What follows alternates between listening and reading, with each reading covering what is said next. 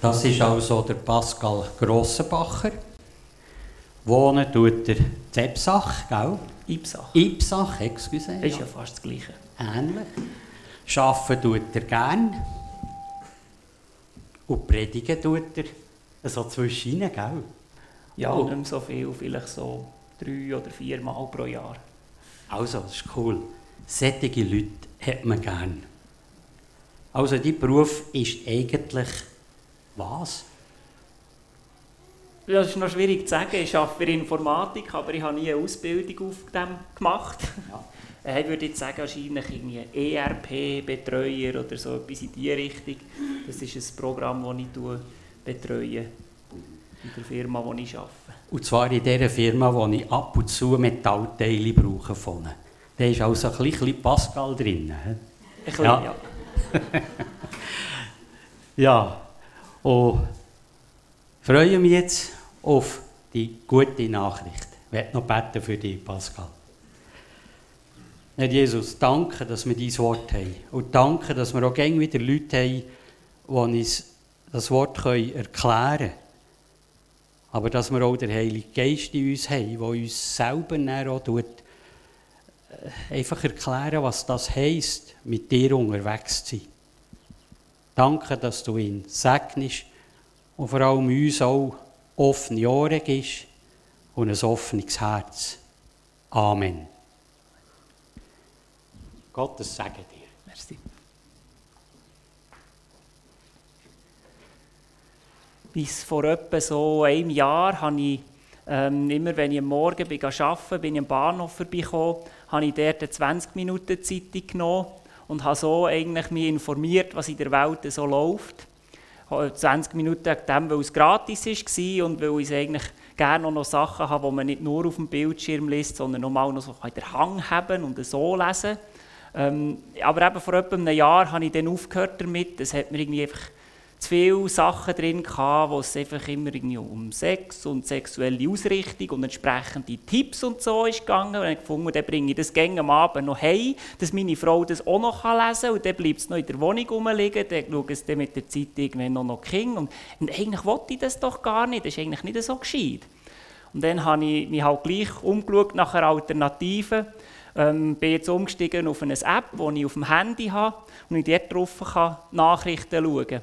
Dort hat es jetzt ein bisschen weniger von diesem Zeug drin, aber etwas hat sich nicht geändert. Es sind vorwiegend schlechte Nachrichten drin. Möglichst sättige, die schockieren, die, die aufrütteln, sättige werden natürlich dann gebracht in den Medien und entsprechend von mir und sicher auch von euch gelesen. Egal wie auch immer ihr euch auf dem Laufenden behaltet, was so geht in der Welt, sind irgendwie ja, vor allem schlechte Nachrichten. Und die uns abziehen. In den letzten zwei Jahren natürlich sehr viel über, äh, über Covid und äh, ja, aus dem heraus auch die ganzen Diskussionen, manchmal recht hitzig, schon fast feindselig über Impffragen und äh, Massnahmen und so weiter. Und wo wir zum Teil auch mit Leuten, wo wir das Gefühl hatten, mit denen kommen wir gut aus, merken wir plötzlich, hm, nicht immer ganz so. Und dann, wo das vorbei ist, haben wir gemeint, das mit dem Krieg haben wir doch schon lange hinter uns gelassen in Europa. Also ich, jetzt, seit ich aufgewachsen bin, war eigentlich immer Frieden. Gewesen. Krieg ist für mich irgendwo weit weg, vielleicht im, im Irak mal oder irgendwo Bürgerkrieg irgendwo in Afrika. Und plötzlich mit der Ukraine hat man das Gefühl, das ist ja jetzt doch schon recht nach. Ja, so mit Evolution und alles wird besser. Irgendwie habe ich das Gefühl, das wird da einiges mehr Lügen gestraft. Und so geht es weiter mit Inflation und so weiter. Und noch, dazu alles, was sonst etwa drinnen steht, so das übliche, schlechte, böse, was sich Menschen gegenseitig antun können, mit Raub, Betrug, gegenseitiger Ausbeutung, Lügen, Mord und Totschlag und, und, und. Ihr kennt das sicher alle ja. Ihr leset ja und, oder schaut auch Nachrichten. Und diese schlechten Nachrichten, die können uns immer wieder mal ein bisschen, ein bisschen abziehen. Also ich merke das auch, manchmal tue ich, das, tue ich tue, tue ich nachher das App zu und merke, ich bin so ein bedrückt, so ein sorgenvoll. So, so, wo geht es denn her mit dieser Welt? Man hat ja das Gefühl, das ist ja so viel Böses rum. Und dann denke ich, das, was die Welt braucht, jetzt vielleicht gerade besonders, aber eigentlich immer, sind gute Nachrichten. Und wisst ihr, was das hier ist? Das ist die gute Nachricht. Und darum wollte ich heute Morgen über das reden. Das ist die gute Nachricht, die beste, die wir hören können. Wenn ich äh, es gibt auch Apps, die man kann, äh, auf dem Handy haben kann, wo, wo jeden Tag ein Bibelvers ist. Also ich habe bei mir die App, äh, App installiert mit den Losungen. Und manchmal, wenn ich dann die Nachrichten habe gelesen habe, so merke ich, so jetzt bin ich so ein bisschen, so ein bisschen Sorgen von. Und denke, das kann es doch nicht sein. Jetzt brauche ich noch einen guten Inhalt und dann mache ich die Losungen auf und dort habe ich immer einen guten Inhalt drin. Also das kann ich euch auch empfehlen. Ich habe meine Frau gezwungen dazu, dass sie sich das auch installiert. Ähm, und es gibt ja noch viele andere, irgendwie U-Version und was es alles für Apps gibt. Also wenn du gerne im Nattel bist, kann ich dir auch empfehlen, so etwas zu installieren. So als Gegenpol zu den schlechten Nachrichten noch etwas von der guten Nachricht. Darum, ich will mich jetzt hier äh, reinstürzen ins Wort von Gott, das uns gute Nachrichten bringt. Ich mache das anhand vom 1. Johannes 3. Also eigentlich sollte ja, könnte ja vorne anfangen, oder, bei Genesis, aber irgendwie morgen oder so sollte ich dann wieder arbeiten und einige von euch kommen. Darum fangen wir jetzt im 1. Johannes 3 an. Und dort lesen wir als erstes, seht, welch eine Liebe hat uns der Vater erwiesen, dass wir Gottes Kinder heißen sollen. Und wir sind es auch. Darum kennt uns die Welt nicht, denn sie kennt ihn nicht. Die erste gute Nachricht, die wir sehen, ist, wir Menschen sind nicht einfach allein. Es gibt einen Gott. Und wir müssen dann nicht zuerst suchen mit Weltraumteleskop oder Satelliten, ob es irgendwo auf einem anderen Planeten noch anderes Leben gibt. Wir wissen es schon lange. Es gibt ein anderes Leben. Es gibt Gott der uns das Leben hat geschenkt, der mit uns hier lebt. Er ist nicht auf einem anderen Planet, sondern in einer anderen Dimension, hier bei uns. Es gibt einen Gott.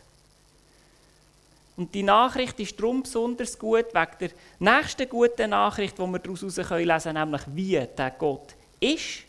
Er wird beschrieben wie ein Vater. Und welch eine Liebe, dass uns der Vater hat erwiesen. Einer, der uns liebt einer, der uns sucht. Einer, der möchte Beziehung haben mit uns, der zu uns kommt. Die Liebe besteht nämlich darin, dass er zu uns kommt. Der Johannes schreibt denn das im vierten Kapitel in Vers 9 so: Darin ist erschienen die Liebe Gottes unter uns, dass Gott seinen eingeborenen Sohn gesandt hat in die Welt, damit wir durch ihn leben sollen.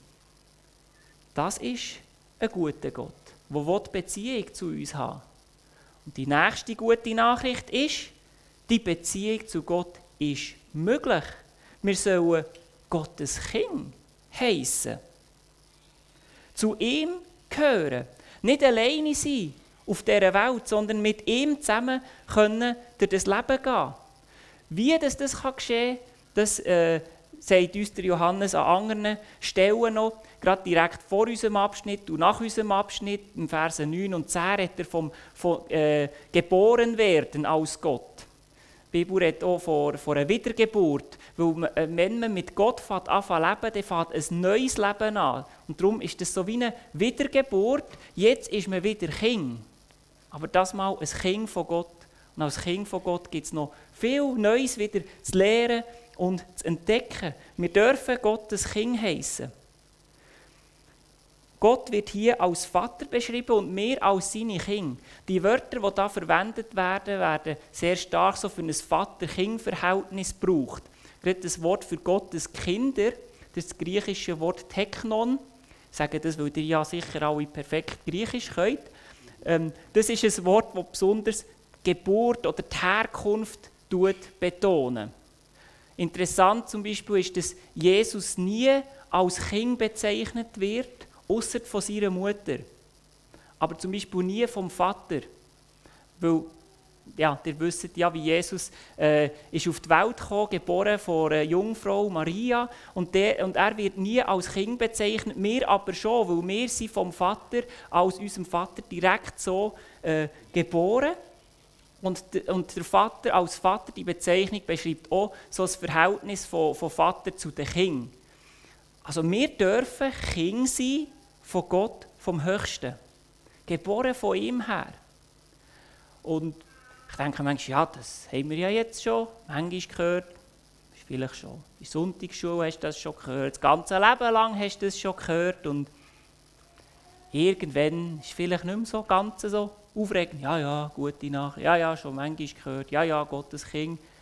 Aber für Johannes ist das etwas Besonderes und wenn wir genau darüber nachdenken, kommen wir drauf, ja eigentlich, wenn wir genau überlegen, ist ja das schon gewaltig, dass wir dürfen die Beziehung haben zu Gott. Der glaubt es fast nicht, Johannes, dass wir Gottes Kinder heißen sollen und wir sind es auch.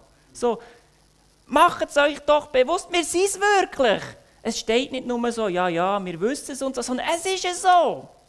Der ist begeistert. Und noch schöner für mich ist das, was wir noch sollen werden als Kind Gottes immer reifer werden und dann, wenn wir zu ihm kommen, ihm noch viel ähnlicher werden einer Zukunft, die uns wartet, wo wunderschön ist. Das sehen wir ab Vers 2, wenn er schreibt, meine Lieben, wir sind schon Gottes Kinder. Es ist aber noch nicht offenbar geworden, was wir sein werden. Wir wissen aber, wenn es offenbar wird, werden wir ihm gleich sein, denn wir werden ihn sehen, wie er ist. Wir werden ihm gleich sein. Das ist eigentlich noch unglaublicher. Also ihm gleich, das ist eigentlich ein bisschen treffender übersetzt, wäre so ähnlich, vor ähnlicher Art. Weil genau gleich wie er, dann wären wir ja wie, wie Gott und Gott ähnlich ist nur Jesus. Aber ihm ähnlich, besonders betont wird in anderen Texten ähm, äh, äh, der Lieb, der aufersteht und verwandelt wird, ähnlich wie Jesu Lieb. Zum Beispiel in Philipper 3, Vers 21 steht, dass Gott unseren nichtigen Leib verwandeln wird, dass er gleich werde seinem verherrlichten Leib. Und wir dürfen gespannt sein, was nebst dem Leib, der verwandelt wird und verherrlicht wird, sonst noch alles Herrliches auf uns wartet. Mit der ganzen Welt, wo ja auch erneuert wird und Gott eine neue Erde und einen neuen Himmel wird schaffen und eine Zukunft uns wird bieten, die unglaublich ist. Und eine Zukunft wird bieten, wo wir mit ihm direkt werden zusammen sein und ihn sehen. Jetzt sehen wir ihn ja nicht direkt. Manchmal denken wir, ja, wäre manchmal schon schön, wenn, wir, wenn ich so in meinem, meinem, meinem Glauben und meinem Wandel mit Gott, dass ich das ein mehr würde, würde sehen vor Augen und nicht einfach nur, ja, musst halt jetzt glauben, dass er da ist und spürst ihn und so. Ich würde ihn gerne sehen. Dann werden wir ihn sehen. Dann werden wir ihn sehen. Und es könnte jeden Moment so weit sein. Gerade vor etwa einem Monat ist, ist ein Arbeitskollege von mir unerwartet gestorben. Da habe ich auch wieder gemerkt, es kann eigentlich jeden Moment so weit sein. Und dann sehen wir ihn. Dann frage ich mich, ja, sind wir denn bereit? Und nicht nur sind wir bereit, im, im, so fast in einem angstvollen Sinn, sondern noch, sind wir bereit? Freuen wir uns? Gott können zu sehen. Es kann jeden Moment so weit sein.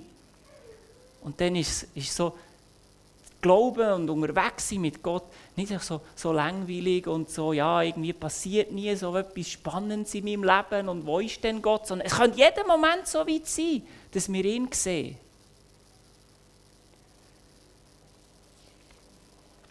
Und jetzt kommen ein paar Verse, wo so im ersten Moment vielleicht ein bisschen viel ist oder ein kleines Durcheinander ist. Ich lese jetzt die ganzen Verse von den Versen 3 bis 8. Jetzt kommt nämlich noch etwas rein, wo, wo eben zeigt, ja, ganz dort sind wir noch nie, zwischendrin auf dem Weg dorthin geht es immer wieder mal ein bisschen drunter und drüber und Sachen, die in Beziehung zu Gott stören. Und ein jeder, der solche Hoffnung auf ihn hat, der reinigt sich, wie auch jener rein ist. Wer Sünde tut, der tut auch Unrecht. Und die Sünde ist das Unrecht. Ihr wisst, dass er erschienen ist, damit er die Sünden wegnehme. und in ihm ist keine Sünde. Wer in ihm bleibt, der sündigt nicht. Und wer sündigt, der hat ihn nicht gesehen und nicht erkannt. Kinder, lasst euch von niemandem verführen. Wer Recht tut, der ist gerecht, wie auch jener gerecht ist. Wer Sünde tut, der ist vom Teufel, denn der Teufel sündigt von Anfang an. Dazu ist erschienen der Sohn Gottes, dass er die Werke des Teufels zerstöre. Jetzt lesen wir da plötzlich in dieser Beziehung zu Gott, dass es eben auch noch einen Teufel gibt und dass es das Böse gibt und dass es Sünde gibt. Aber fangen wir doch auch hier zuerst mit einer guten Nachricht gerade an, wo wir daraus lesen können. Ganz am Schluss im, im 8. Vers, dazu ist erschienen der Sohn Gottes, dass er die Werke des Teufels besiege. Der Teufel ist besiegt. Und das ist eine gute Nachricht, weil der Teufel von Anfang an äh, böse ist ähm, und Menschen probiert von Gott wegzuziehen, weil er der Ursprung ist von allem Bösen.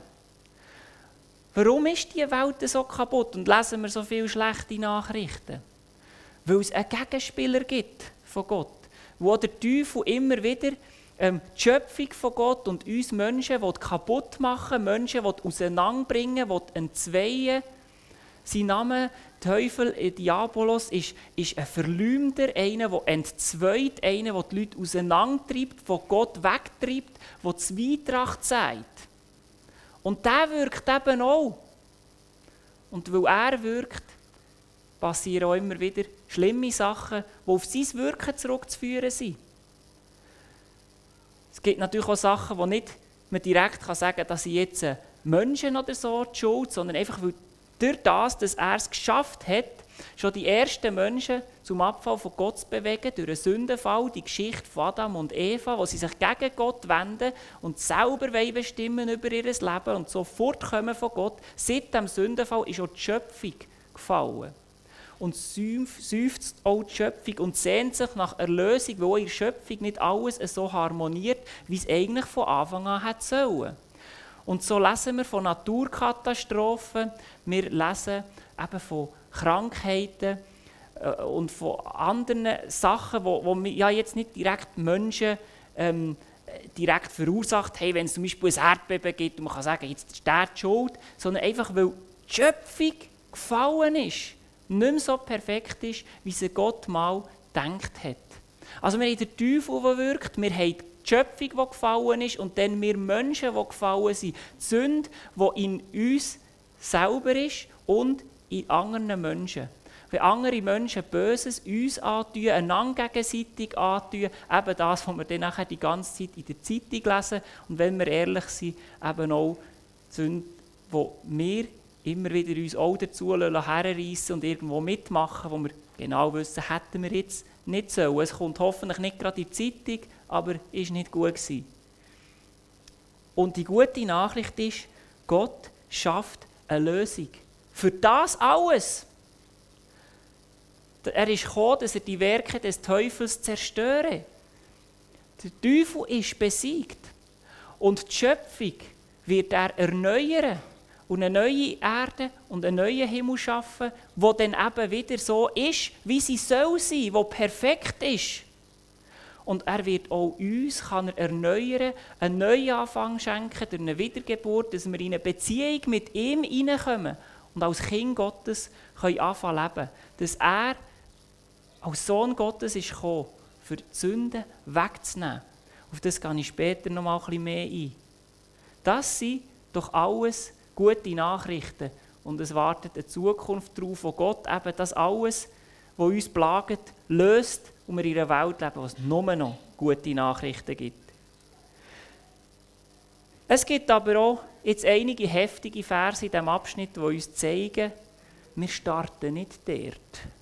Wir starten nicht als Kind von Gott, sondern wir starten gebunden in Sünde. Zum Beispiel der Vers, Vers 4, wer Sünde tut, der tut auch Unrecht und die Sünde ist das Unrecht. Manchmal meinen wir, ja, jeder ist frei. Und jeder ist für sich selber verantwortlich. Wird uns vielleicht auch von Arbeitskollegen und anderen so gesagt.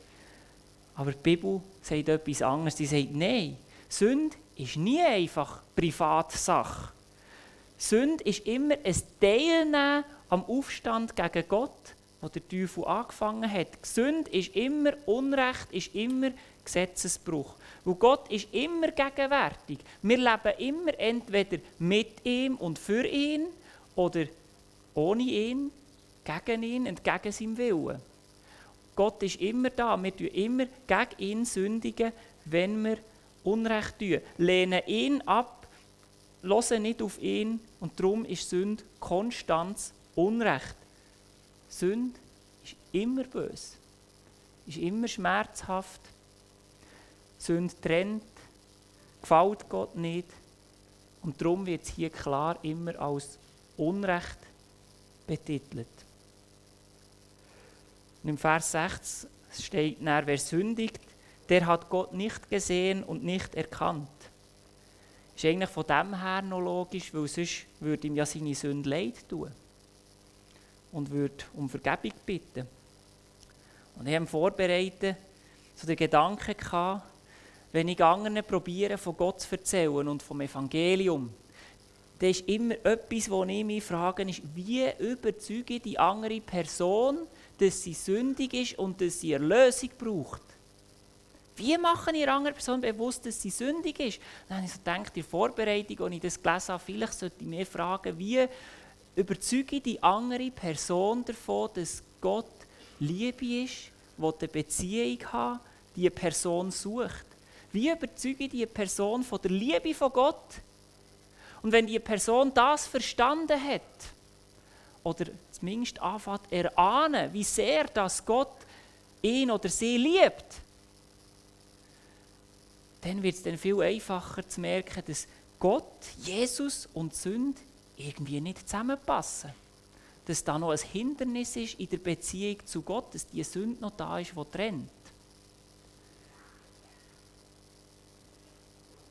Wieder ein heftiger Vers, wer Sünde tut, der ist vom Teufel.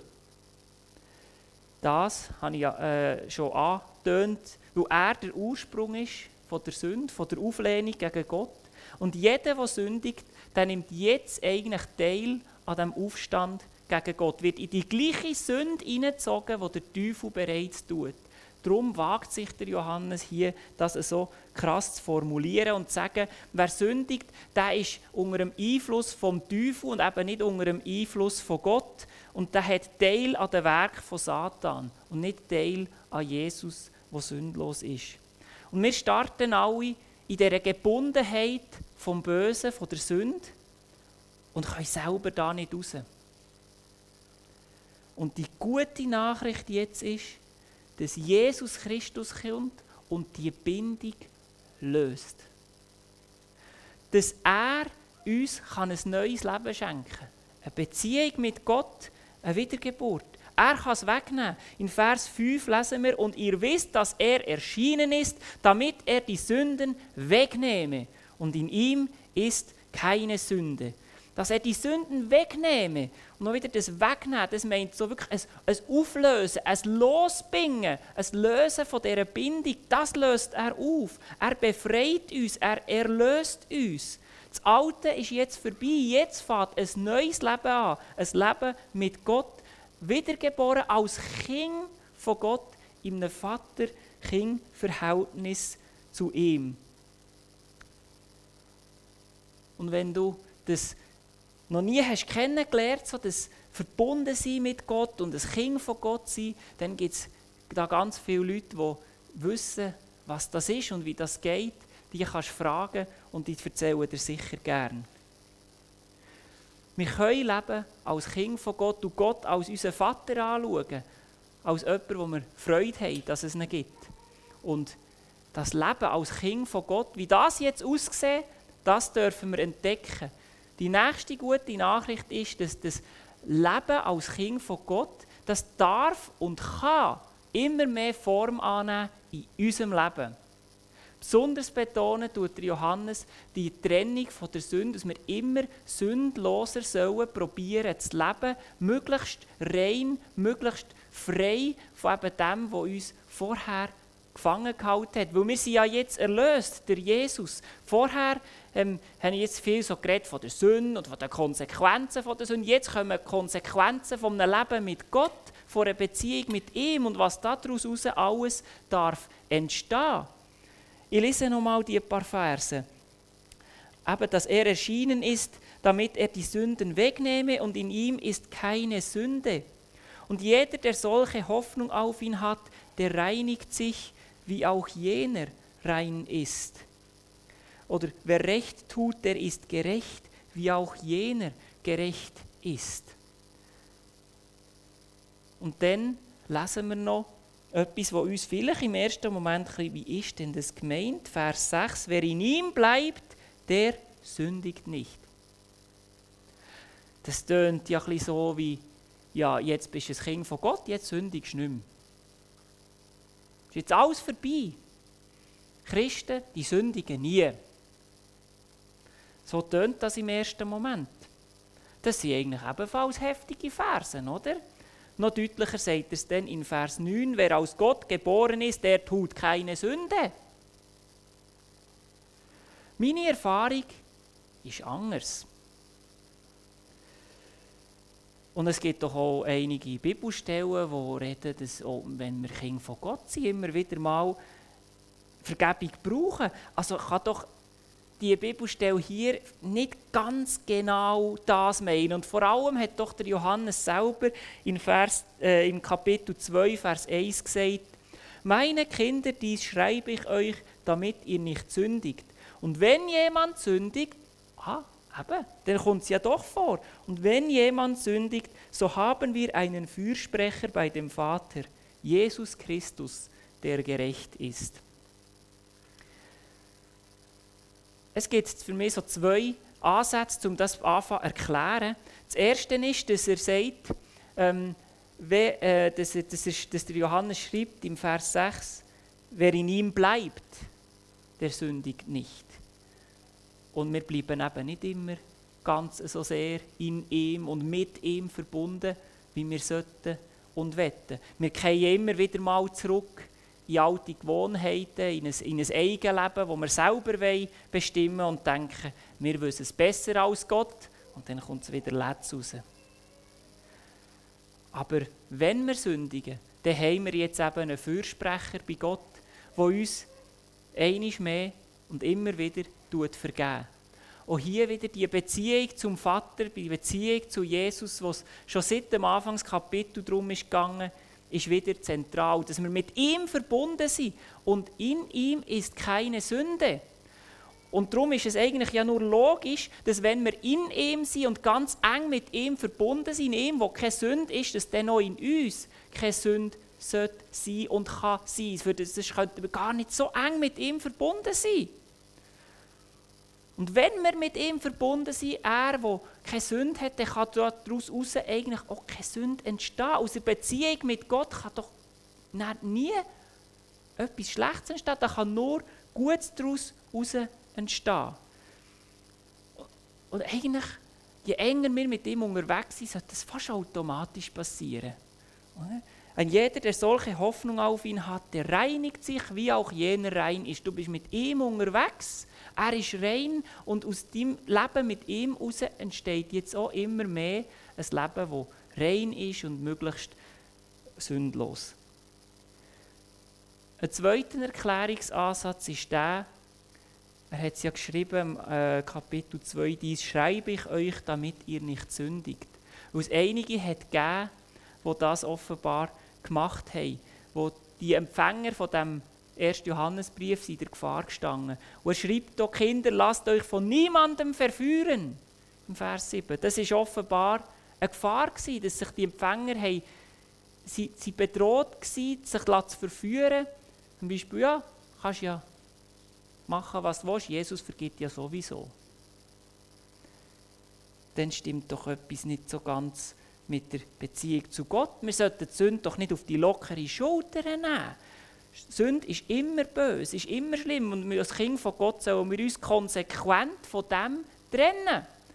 Und wenn er schreibt, wer mit ihm verbunden ist, der sündigt nicht und wir aufgerüttelt werden, ja, aber Moment, aber das, wie, wie ist denn, aber Moment, dann hat der Johannes sein Ziel eigentlich schon erreicht. Weil er genau hat aufrütteln und sagen, Moment, dir als Kind von Gott und Sünde, das, das passt doch nicht zusammen.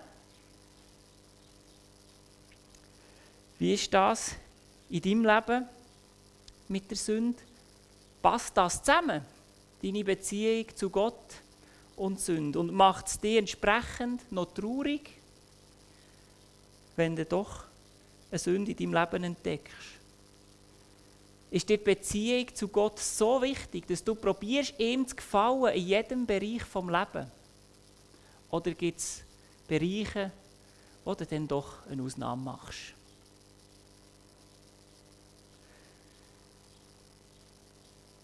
Um nochmal auf die Nachrichten zurückzukommen. Man könnte sich auch ein bisschen daran gewöhnen, was man dort alles liest. Ich denke, das macht ja jeder. Das ist nicht so schlimm, wenn ich auch bisschen tue. Für viele ist es kein Problem, schlecht über andere zu reden, mitzumachen bei Mobbing, die Firma zu bestellen, zu flirten mit Personen, wo man nicht mit ihnen verheiratet ist, Halbwahrheit oder sogar offensichtliche Lügen erzählen. Für ein Kind von Gott sollte das ein Problem sein. Eine Beziehung zu Gott, zu Jesus, der rein ist, das passt, Jesus und Sünde, das passt nicht zusammen. Das stoßt sich ab, so wie Magnet, die sich gegenseitig abstoßen. Als Kind Gottes kannst du da nicht mitmachen und dich nicht in das hineinziehen sondern wir richten uns auf, auf Jesus, auf den Gott, der so viel für uns hat hergegeben. Wir richten uns aus, auf, auf, die, auf die guten Nachrichten. Und lassen uns hoffentlich auch nicht fest ziehen von den schlechten Nachrichten, die wir jeden Tag lesen, sondern richten uns aus auf die gute Nachricht. Und das zieht nach oben. Das stärkt. Wir wollen zum Schluss noch ein Lied singen, das auch das betont, dass wir einen Kurs halten sollen auf Gott und auf das Gute. Und möchte euch ermutigen, bleibt dran, bleibt dran in dieser Beziehung zu Gott und richtet ihn, euch auf das aus und auf ihn aus und auf das Gute aus. Das Lied ist Näher mein Gott zu dir. Und das Lied ist vor allem wegen dem bekannt worden, weil dann, wo die Titanic ist untergegangen ist, kurz vorher, kurz vor dem Untergang, wo sie schon am Sinken war, ist ist die Band, also die Bordkapelle, gebeten worden, das Lied zu spielen. Und während sie ist umgegangen, ist das Lied gespielt worden, Näher, mein Gott, zu dir. Und ich, wenn ich die Nachrichten anschaue, könnte ich manchmal schon meinen, du ist jetzt die Welt eigentlich kurz vor dem Hunger oder was, was passiert da alles Schlimmes in dieser Welt? Man könnte es manchmal meinen. Aber trotzdem möchte ich mir vornehmen, und du hoffentlich auch, ich singe weiterhin zu dem Gott, weil ich weiß, er kann die Probleme, die wir als Menschen begegnen, alle lösen. Er kann uns retten, er wird uns retten, er wird uns rausziehen, er wird uns aufziehen. Darum richten wir uns auf ihn aus, auf die Beziehung zu ihm und lassen uns von diesen guten Nachrichten stärken und wollen immer näher zu ihm.